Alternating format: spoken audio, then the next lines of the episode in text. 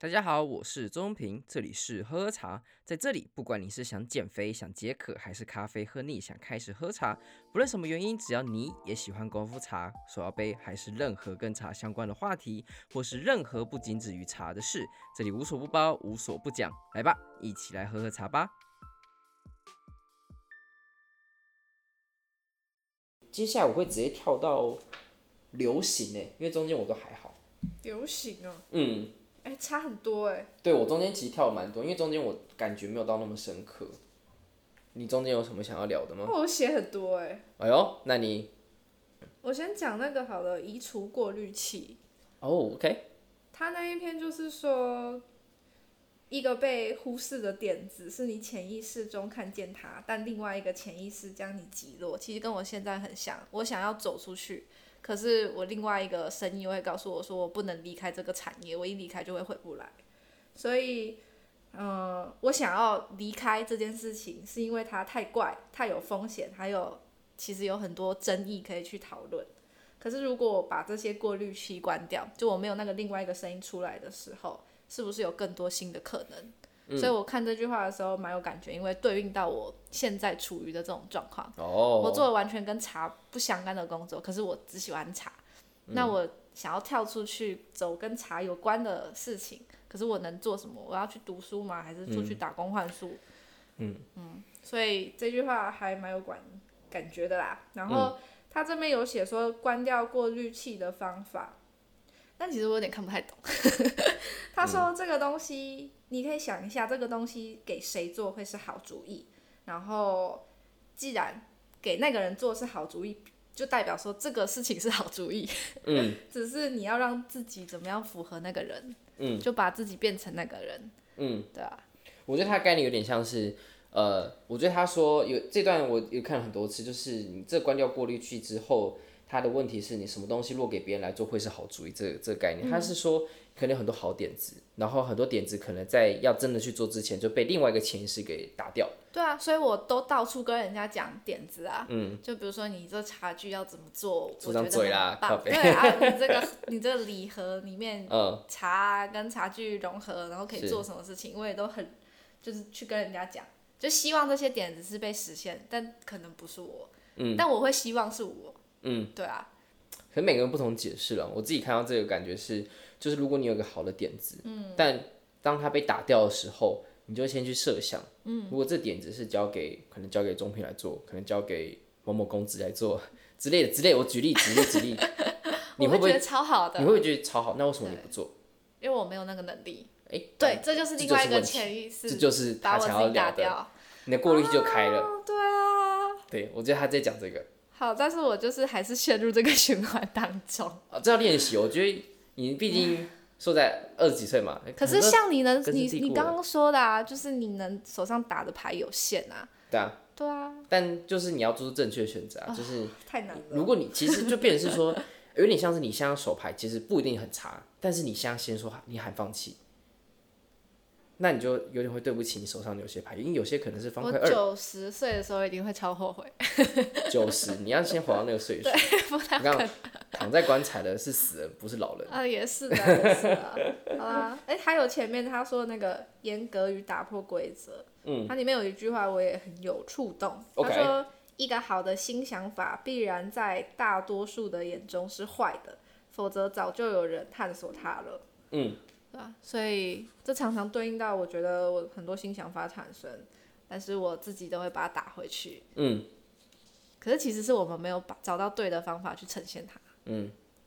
然后他说打破规则有两种方法，一个是享受打破规则，就是你要大胆尝试打破那个规则，或者是第二个不在乎规则，或是不知道规则。嗯。有时候你是新人或是外行人，因为对这个领域无知。所以你可以被动的独立思考，然后有新的想法，然后去做那件事情，嗯，对吧？所以不知道哎，什么时候才能打破我那个过滤器，然后可以走到我想要走的路啊？一直在这个循环里。其实就是一样，是一开始的启动啊，就是你要怎么去？我觉得一开始他就是你要先去做你喜欢的事情。我觉得他他提到是这个点。嗯因为我大部分的人都是这样子卡在前面，所以后面这些问题都是延伸出来的，其实根源都是一样的。因为你做了之后才知道嘛。你刚也不做不知道啊。对啊，你刚也提到啊。我每次都想说啊，我离职，我签约一年，我离职十一月就可以离职了。结果我朋友我才友问我说啊，你要离职了没？十一月了。对啊。我说十一月了。啊，等年终好了。我 们年终什么时候？一直拖两二月啊，二月。哦，我们年终三月，然后拖更久。啊，对啊。反正我确实啦，确实，但我觉得这也是台湾职场很可怕的点，就是一直透过年终让你待下去。但我我其实不太，哇。之前我聊过年终的话题，但我今天 不聊了。知道知道。对啊，我先。还有那个原创性。我觉得他其实想要聊的概念，其实是你不要担心，就是我自己的解读，你不要担心说，就是你想的东西不是原创的，不是真的。我自己解读哦，因为我自己觉得在很多事情没有，现在没有什么东西是真的原创的。对啊，因为就呼应到你一开始录之前跟我讲的 TikTok 的事情。啊，他其实是推崇抄袭。哦，对啊，他非常推崇抄袭啊。TikTok 就是，我刚刚我今天我们在录之前，我跟他聊天，因为 TikTok 演算法，他是很鼓励抄袭，还有很鼓励大家去复制，这也是为什么他非常的红，因为它可以让大家在 TikTok 上面去抄袭或做别人一样的事情是非常容易的，你可以，你可以直接套用那个滤镜什么做什么很方便。但是他，我我会跟他提到这点，是因为他也会让整个现在 KOL 也比较不容易红，就没有那个独特性对，因为。你不重要啊，你不做，有其他人会做一样的事情啊。嗯、所以我只要套用差不多的事情，你跳那支舞谁不会跳啊？你跳那个越南那个舞谁不会跳啊？就是学一学就有了。然后这 TikTok 它大概就是上面会有一个这个概念呢、啊，所以我只会说在 TikTok，我觉得目前我可能我可能自己没在看，所以我举不出任何一个像 YouTuber 一样说哦谁谁谁的影片很好看，或谁谁谁做的很好。嗯、而且在这么短的影片之中，你其实要传达一个讯息其实很困难。但他现在鼓励一分钟以上的影片，可是你觉得现在你现在会看一分钟以上影片吗？哎，我觉得太难了。对啊，我连这文章更难啊。这文章其实，其实就是我们老人在看的那种，就是跟报纸一样。哎，但我没有被逼，我根本看不完。但很有趣，就是又岔开题。因为我们最近刚看完 Netflix 有一个纪录片在讲脑内解密，我觉得很有趣。他在讲人类的专注，因为我有这个问题，我现在在计算我用手机用的时间。反正他那时候他讲了一个很有趣的话，起因当然就是我们现在人类已经比鲸鱼还要更没有专注力了，嗯、比鲸鱼还短。那会不会？金鱼是几秒？好像六秒，还七秒，六秒？三秒不是吗？没有没有，它好像它上面是这样讲了，六秒那样子，哦、然后人类比那个还短。太扯了。对，所以很屌吧？哦、然后他在讲说，他会自会提到是说，就是很多人就说，哦，手机出来之后，人类人类文明会垮掉啊，哦、会变笨啊什么的。但是他说。当 Facebook 出来的时候，大家也讲一样的话。他们说，就是没有人要看报纸，大家都只会看短文章。Facebook 已经对我们那时候来讲很短哦。你要想，这是在 Facebook 可以 po 的文章哦，所以在阅读二三十分钟是很正常的。但那时候对于我们那时候人来讲，就已经觉得很短了。我那还是我的年代，在报纸出来之前，然后还有一个东西就是呃广播。嗯。所以广播出来的时候，报纸出来的时候，大家当时你会觉得这会让人类文明退化。就是你都透过文字上，你没有透过沟通，你没有透过这么厚厚的书的方式来阅读的话，你没有办法理解知识。你没有透过你透过广播这种分心的东西，你也会让自己的分心，就是自己人类退化。嗯。从一百多年前人类在讨论这件事情，但人类好像没变多笨啊。嗯。但这确实是里面在提的点，就是可能我们现在在烦恼的一点都不重要，笨。但但他的解释，嗯，对，anyways，但我还是觉得能够专注一件事情还是蛮重要的。但我自己那时候如果是这样聊的话，原创性，我觉得他想要可能他的对我来讲比较打动的点是，你在学习一个东西之后，不管它是不是你自己想到什么，但因为你学了很多，你读了够多东西，所以你可以奠基于这个基础去想到一些不同的分支。那这东西对你来讲就是原创性，你必须要这么多的读了知识之后，你才会有这个想法。因为在你什么都不懂的时候，你不会有那种一个突然蹦出来说，哦，我这个点子这个意思，他没有办法，因为你必须要前面的基础。自己是那指数成长，我觉得他想要聊的事情，嗯，对我来讲是合在一起的。所以他说要怎么样找到原创性，就是要多出去，呃，走走，让环境改变，然后探索不同的领域。但是我觉得这句话还蛮受用，就是你不要在过多的领域上面平分你的注意力，你只要对少数的领域专业的好奇，在其他的领域只是闲暇的好奇，这样就好了。嗯，我觉得这句话蛮实用的。嗯，就我们现在花太多时间在很多奇怪的事情上面，但是没有，对，但是没有把专要专注做的事情去做好，去找到。对啊，嗯，对啊，哎，很难呐、啊。流行，我自己有对我流行这个比较想法。好，流行。他就一个，就是说，我觉得蛮有趣的。他说，解决一个不时髦的问题，其实可以非常享受，嗯，因为他没有过多的炒作，也没有赶时间。嗯，他可能想聊的事情，像最红的什么 AI 嘛，嗯，之前红什么呃 cryptocurrency 虚拟货币嘛，在之前可能会红什么，就是各式各样的不同的主题。所以，当你因为这个很热的主题去追寻的时候，你可能会挤破头，因为大家都想要去赚那个快钱。嗯，但他想要提到，可能是说，不管你的兴趣再冷门，是不是说你刚好喜欢一个很冷门的兴趣，也不要紧，因为那个地方可能是最舒适的，对来讲最享受，因为不会有人太多人，还没有人意识到这地方很有趣。然后还有问题的重要性，我觉得它里面讲了一个在嘴学校，我就嘴的也很好。他说，在学校里，问题就像是不稳定的粒子一样。只短暂存在到被回答为止。嗯，但是一个好的问题远不止于此。一个真正的好的问题是一部分的发现。所以他后面有提到，就是伟大的成就呢，他常常是重温一个你在多年前，甚至在童年的时候就注意到的问题，但你你因为你没有停止去思考这个问题，所以才会发现。我觉得这太打动，因为你知道在学校的时候，填空题 这最明显的。一个一个萝卜一个坑，嗯，你一个问题一定有个标准答案，就连中文的注释都有个标准答案，它可能就是他妈的蓝色窗帘，嗯，但是它就是要给你赋予一个答案，而且那是标准答案之类的。哎、欸，我觉得，所以你刚刚讲到的，我觉得有一句话很符合，嗯，他说一个真正的问题是你的发现，嗯，并且踏入令令人兴奋的领域去寻找。尚未回答的问题，嗯，像是不舒服的东西黏着你，嗯，就像这个问题，你已经，哦，这这你是阅读真有障碍，欸，我真的超级有障碍，我都不知道我在写什么哎，欸，哦，等一下，而且你这个还不是手抄笔记哦，你这个就是电子化的笔记，哎，这是复制上去的，好了，算了，我不知道我要讲什么，因为我刚刚我的我的重点其实跟你的是一样的，是，就是不稳定的例子。对啊，所以我我之前那写太棒，因为这真的是跟我亚洲教育实在太太太冲突了。我只觉得很奇怪，我的阅读能力 到底是有什么问题？这可能是下一个你想要。这是真正的问题。对，你这可能是真正的问题。啊，好烦哦。嗯，反正再跳过去，中间我会直接跳到年轻的优势，因为我，我看一下哦，年轻的优势。对，年轻真的是一个很棒的优势，千万不要忽视它。哎，我觉得年轻的优势，我觉得他写的特别好，是，他还讲就是年轻的优势呢，其实是活力、时间、乐观跟自由；年长的优势其实就是知识、效率跟钱还有权力。那其实透过努力，你可以年轻的时候开始累积你年长的优势，嗯，你不会因为你老了所以拥有这些优势。嗯，我觉得这个讲太好，因为我我其因为我会有共感，是因为我在年小时候学生的时候就觉得哇，长大好棒哦，你可以可以喝酒，成年嘛。你可以像大人一样做决定，你可以自己出门，你可以做什么，想做什么就做什么。当我出社会之后就，就啊，好想要再年纪大一点，然后就是你看呼风唤雨，大家年轻人都得听你的。嗯。有一次我就跟这个跟我同事分享，然后那个同事就跟我说：“你为什么不？”就是说，我就说哇，真好，就看就是在那个居酒屋上那些老人家，我说啊，真好，年长人真不错，就有钱，然后又有闲，真真棒。然后他就说。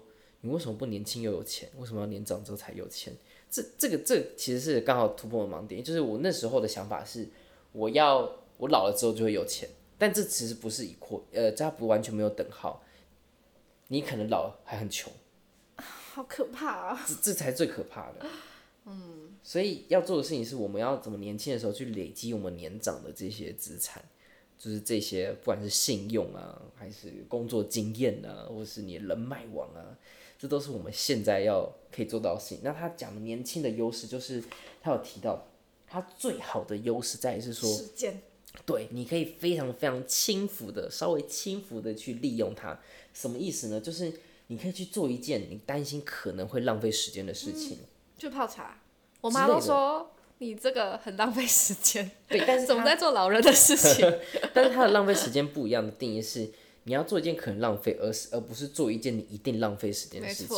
我觉得他讲的很好，他不是说让你浪费时间是去耍废、放空，嗯、什么时候不做，躺在床上等人喂，是说你去做一件你可能会浪费。举例来讲，你可能去当背包客，嗯，你可能去做志工，嗯，甚至可能现在都会有收获啦。对，可能像现在台湾，你去做一个长两三年的志工，可能 Teach for Taiwan 或者是什么什么，在旁人眼中可能会觉得，你这样对你的职业没有帮助啊。没错，我妈都会这样讲。对啊，但因为你年轻，所以你做这件事情的时候成本非常的低。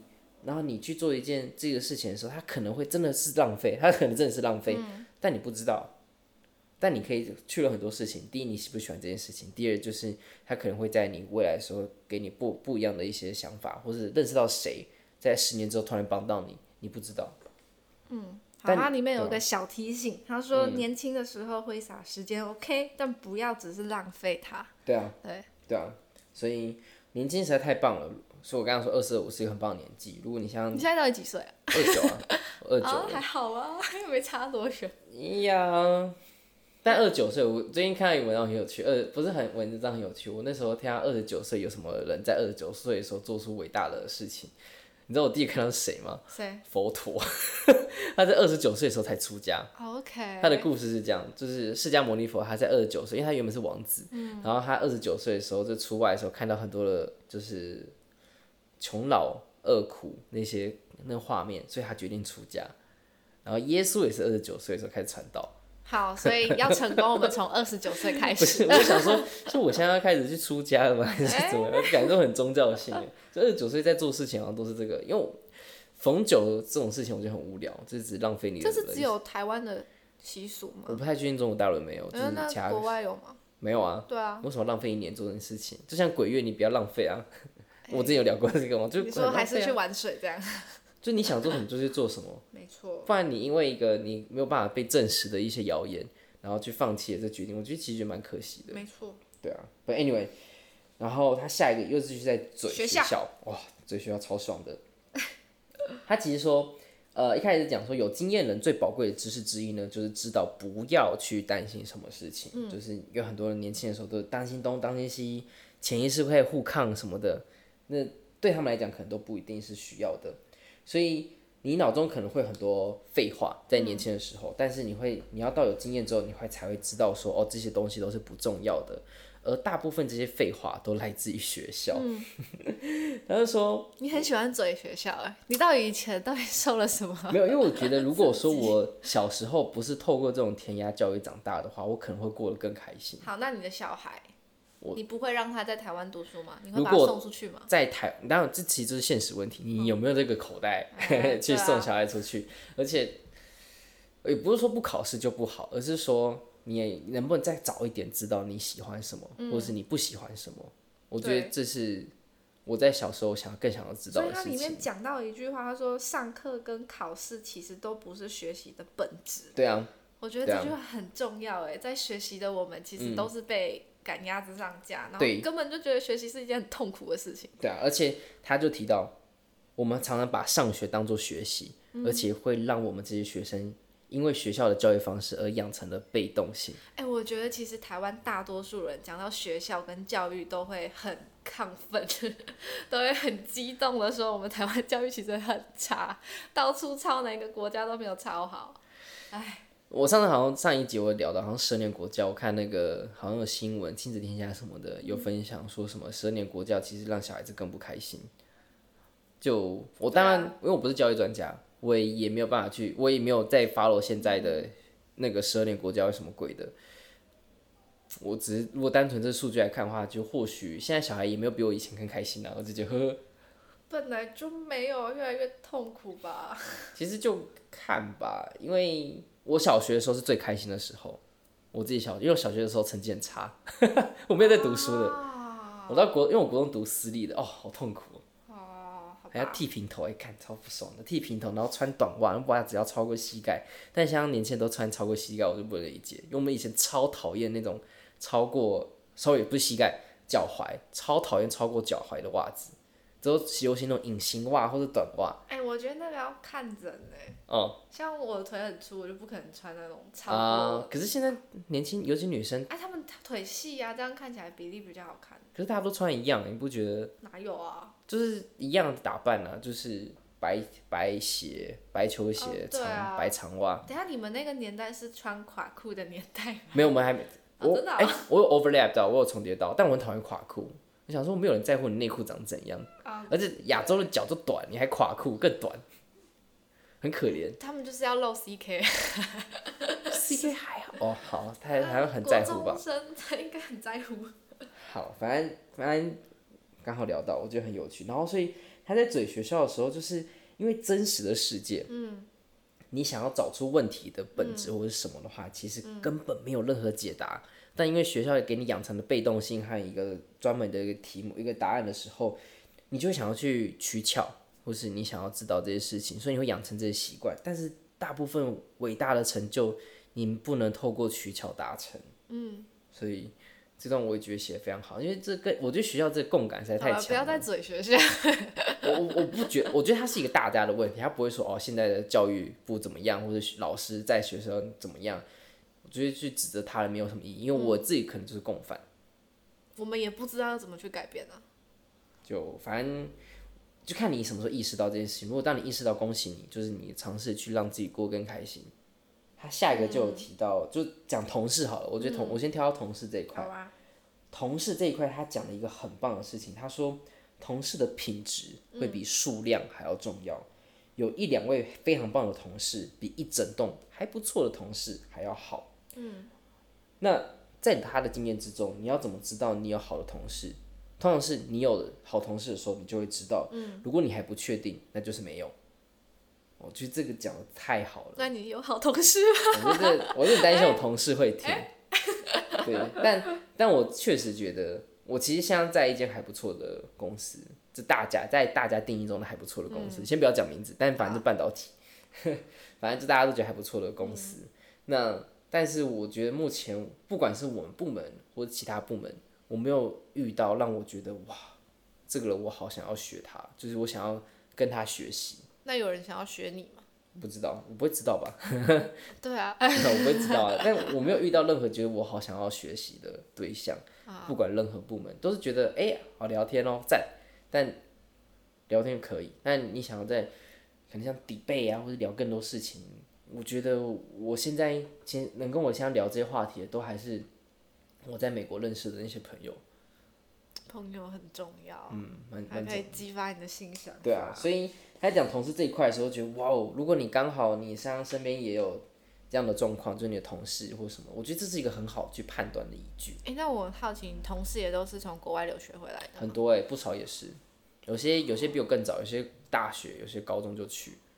哇！但也不是所有都是。所以要进好的半导体公司，要从国外留学回来比较有机会吗？现现在讲的，我觉得现在他们的点就是野鸡的。不能这样讲，什么野鸡好难听。反正就是，我觉得读理工科会比文组好很多。真的。不管，而且理工科你可以那 range 就更广。不是，不止文组，你读三类也是。你三类如果走的不是医生、对啊、中医，你其他也是很惨，也是变成业务。台湾的产业，但其实也没什么不好。其实业务，我现在遇到很多业务，其实遇到好几个年薪千万亿的都有。那是半导体的业务吧？不是，不是半导体。是其他可能卖房子的，oh. 可能卖保险的，都不是。我觉得在半导体其实会很追求稳定，因为大部分人都是追求那个薪水跟分红。算是高级公务员嘛？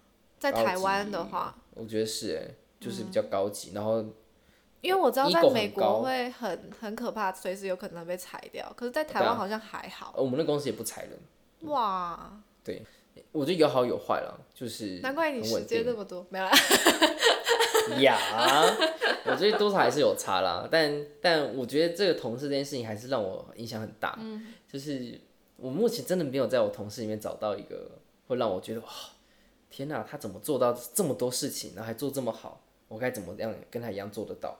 你应该是同事里面做最多事情。没有没有没有，我真的没有，真的没有，这个我不敢讲。我其实还蛮会。我觉得我自己觉得还蛮会偷懒的。好好好吧。聪明人都会要偷懒，没有啦。没错，越聪明越偷懒。对，反正啊，这是同事这个点。然后你刚刚其实有一个讲原创，其实在好的抄袭其实也有。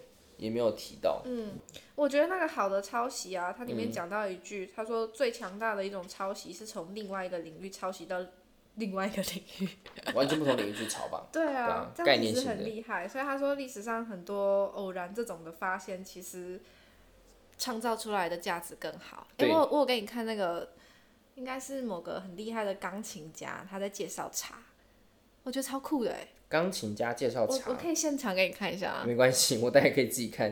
哦、现场 没有，我就觉得。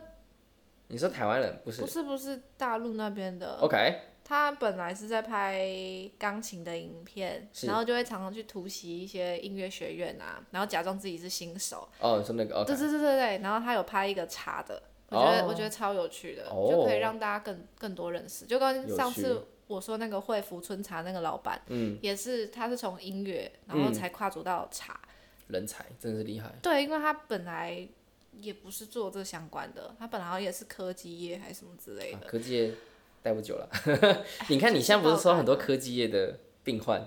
哎，没错，但这这就不讲太多。当然当然当然当然就是呀，嗯，而且都是很厉害的主管。对啊。可是就。问题病很多，对啊，赚钱养病呢。没错，没错，嗯。但我可以理解他们为什么会生病，因为那个生态真的很优质。那你生病了吗？快病了。我觉得是因为我还没有到很老。哦。对，早晚的事情而已。反正那个抄袭呢，他 来讲，我觉得他有一句很很打动我。他说，真正危险的抄袭呢，他是刚刚你提到的，那是不自觉的抄袭，嗯，而且那点像是。就是你在他人放置的轨道上前进的火车，然后你不知道你正在这个火车上面，我不懂，就是说你不知道你在抄袭。哦，它概念是这样。那比抖音还要更可怕。抖音就是我明着抄。对，就是你抄袭，你要知道你在干嘛。就是你，你因为你喜欢他这个 idea，你觉得他这地方做的很好，所以你用他的概念，你抄这个概念去做。或是怎么样，你知道你在干嘛，但是怕的就是你其实你以为的原创，其实都是别人的抄袭，这是别人的概念。哦，但是成功还是要先从一点模仿，一定一定都是这样子的，啊、就是不模仿不可能。抄袭吗？一开始都抄袭是很正常的。那抄袭的定义到底是？就是不要被告都都是不算抄袭。OK。我我个人是觉得这样，因为其实你要讲抄袭定义，在法律上真的很难定义。一模一样的字，嗯，不同的环境，你其实你只要你一一段文章，你只要改个顺序，改个说法，这样概念一样都不算抄袭，嗯，因为文字版就是一个很难被控控告抄袭的东西，所以很难的，啊。其实你要被告抄袭其实不容易，嗯，对啊。哎，欸，我对观众那一个，嗯，它里面有一句话，我觉得很感动，哎，是，他说。观众的价值跟它的数量不是线性正比的，然后其实只要有一小群投入你的观众，就足够支持你了。嗯，就我只要做我自己真正喜欢的事情，然后就算人看到的人很少，但也就足够。因为很多时候你是做出付出是没有任何不是等价的报酬，没有没有报酬，完全没有报酬。对啊，但报酬很多定义啦，有时候是可能观众的 feedback 留言，或是有人突然。约你去喝茶，然后那个很帅之类的之类，我举例。哎、欸，其实我蛮喜欢大家在底下留言，或者是有人约我出去喝茶。我也蛮喜欢的、啊，我约我喝茶倒还好，但我蛮喜欢就是大家给我的回馈，我很蛮喜欢看这些的。哦。对啊，毕竟你还是觉得说，因为我们虽然可能聊天聊很开心，或是我做节目跟电脑讲，然后会觉得哦，大家会回什么，会同意呢，还是觉得看在剥削什么？嗯，我都好，但。如果有人跟你互动，其实还是蛮好的。对啊，还是喜欢听到有人留言。对，去留言。对啊，去留言。反正我们还没被延上，我觉得那个还好。被延上其实好像也蛮厉害。我觉得要被延上蛮难的。被炎上代表说你有名了。对啊。我那时候朋友讲说，就是你要怎么确认你有名的？第一个就是有没有被骂。第一个有没有被骂？然后再就是你有没有开始收到就是一些诈骗的。的讯息，哎，诈骗好像还好，好像第二个我忘记忘记了，第三个最有趣，就是你有没有收到屌照？哦，代表是你有名的。那个要超有名哎，对，你才可以收集就各种不同样的。那个要在 Podcast 一二三就前几名的才有机会吧？之类的吧？对啊，对啊，反正我我自己我自己看完之后，我觉得最后还做一个结论。嗯，他说如果你做觉得非常有趣的事情，然后你就是在走在正确的道路上面，那你虽然你得努力，但是至少你是在努力在自己有兴趣的东西上面，嗯、因为没有努力，虽然努力跟呃成功不一定是成正比，但是基本上是极大的正相关。所以如果你不努力，是很难成功的。嗯、但你如果是因为你很有兴趣的事情而努力的话，你一定会过得更开心、更轻松。好，所以大家要找到自己的兴趣。对啊，反正这这是一个我很大的一个提醒哦、啊。哎、欸，可是我觉得他还有一些写的还不错的，他后面的注释，嗯，比如说注释二十三，哦，他说哦，我的注释是放在一起的。呃，anyways，对啊，他说啊，你要讲注释吗？我注释是放一起的，他是哦哦哦，没有，他说要知道你有没有在浪费时间，可以问一下自己是在生产还是在消费。嗯，像你在玩电脑游戏的时候，就一定是在浪费时间。可是如果你是在制作电脑，完蛋了，完蛋了，不能用这种东西比喻。可是它上面就这样写的啊。哦，他的，好，那他他的他的问题，嗯，因为我不一定同意，因为我最近玩游戏其实会增加你的创造力。我现在只觉得我，哦，真的，我。很多游戏是人家呕心沥血想出来的这些构造，它其实世界观比现实世界还要有趣太多。哎、欸，我错了，因为我不是一个在玩游戏的人，所以我可以这样讲。嗯、但是我不知道在玩游戏的人他们的想法。我其实也很久没玩游戏了，所以我其实我感受到我的创造力在下降。因为没有，我一直都听到就长辈人们会说，你不要关在手机里面玩游戏，浪费时间去读书。呃，那 那一派基本上不会接受手游。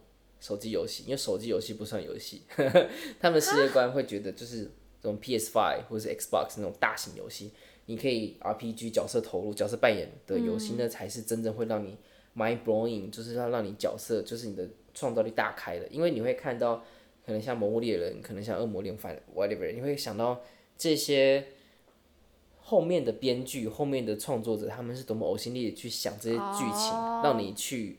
意想不到，会让你觉得哇，这个世界太美好了，像萨尔达，为什么会这么多人喜欢？就那世界观，它营造的非常的好。所以我觉得，我因为很久没有玩游戏了，我自己其实有感受到我的创造力在下降。真的假的？那我从来没有玩过游戏，我是不是没有创造力？但我觉得这不是相关，就是我只感受到，因为这不是适用在每个人身上。对。然后他还有说，但其实我有点看不懂。他说，正如我们高估一天能做的事。低估数年能完成的事，我们高估拖延一天的伤害，但低估拖延数年的伤害。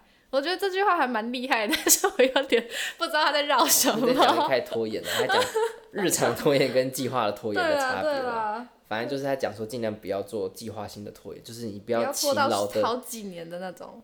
谢谢啊，不要去勤劳的去做某件事情而耽误到你的计划。嗯，这这也，哎，对。啊，还有另外一个，我也念一下，你再你再翻译一下。我我尽力。好，他说你通常不会从做自己完全想做的事情中获得报酬，特别是一开始有两个选项，一个是从接近你想做的事情中赚钱，然后希望将其推得更近；另外一个是从完全不同的工作中获得报酬，然后做你想做的计划，可能是副业。这两种方法都有可能成功，但都有缺点。第一种方式是从一开始就开始妥协了，第二种是你需要用力挤出时间。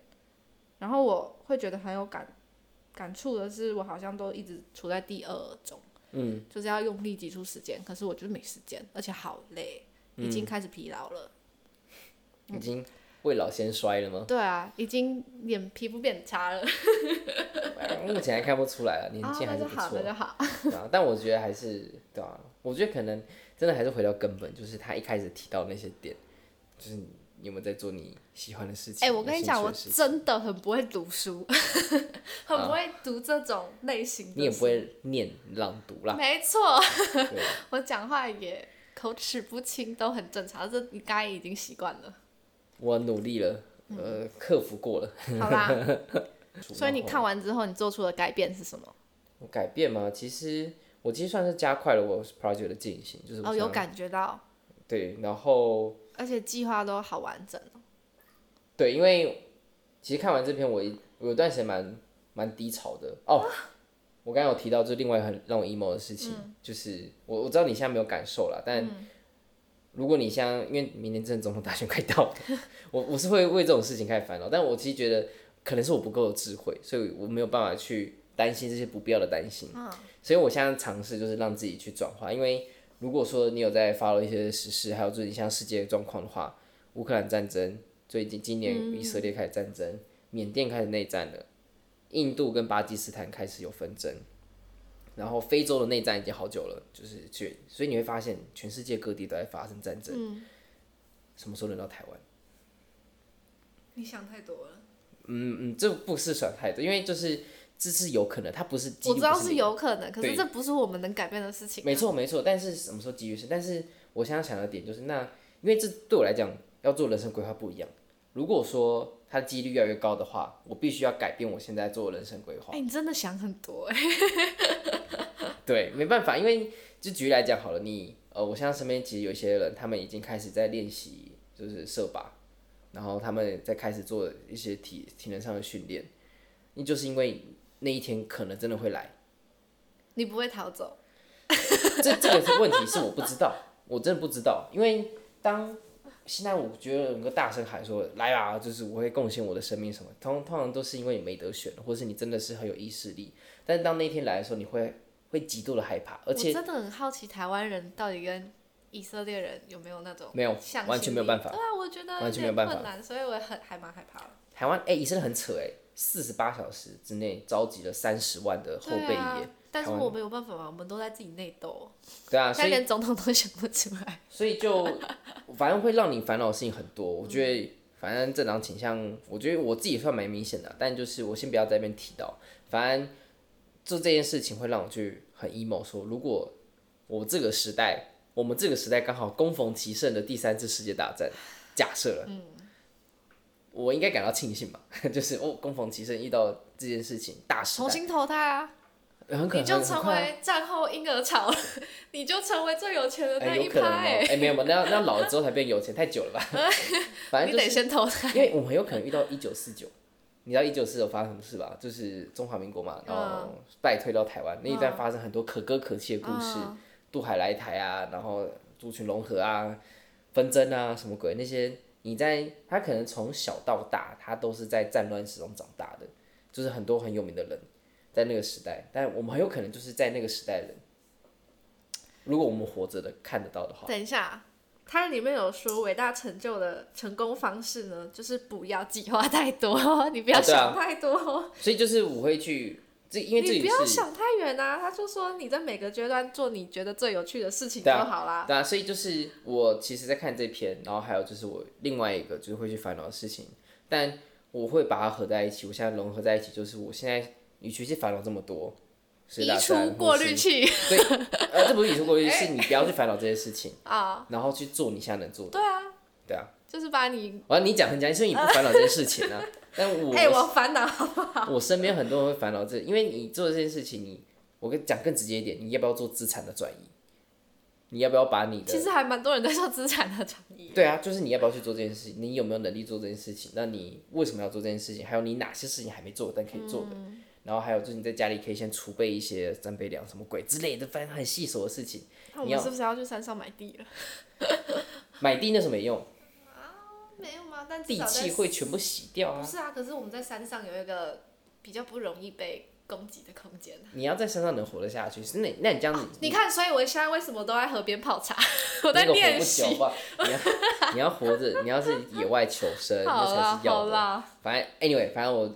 这是另外很 emo 的事情，但是我觉得在拉回来之后，我想应对方式就是，我现在能够要做的就是做好我该做的事情，嗯、然后我想要还活着的时候做我想要做的事情。嗯，反正不然烦恼这么多也没什么意义。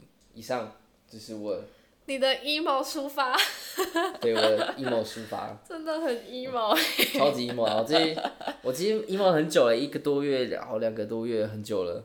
可是你在看这一篇的时候，你是一直有新的。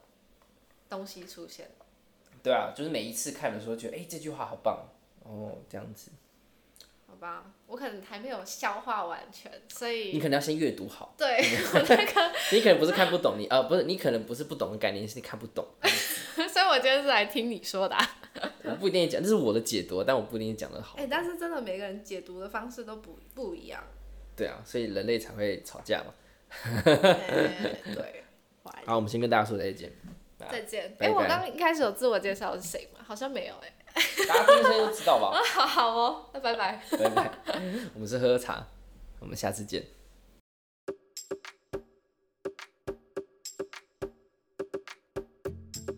喝喝茶创立的目的是由于过去学茶的过程之中，发现茶的门槛充斥着高大上，还有一堆玄学，让人很难亲近。因此，希望透过这样的平台，用最简单、直接且轻松的方式，好好认识这位最熟悉的陌生人。此外，也可以透过茶桌上认识不同的人，扩展生命的广度。跟喝喝茶一起增加不同的知识，当然喝喝茶也非常需要你的支持。不论你是想要用一杯下午茶的钱，还是一货柜的茶都好，你们的支持是我持续努力的助力。但不论如何，都需要你的订阅和分享，并且推荐给更多的朋友，让喝茶小圈圈更扩大。我是周宗平，这里是喝喝茶，我们下次见。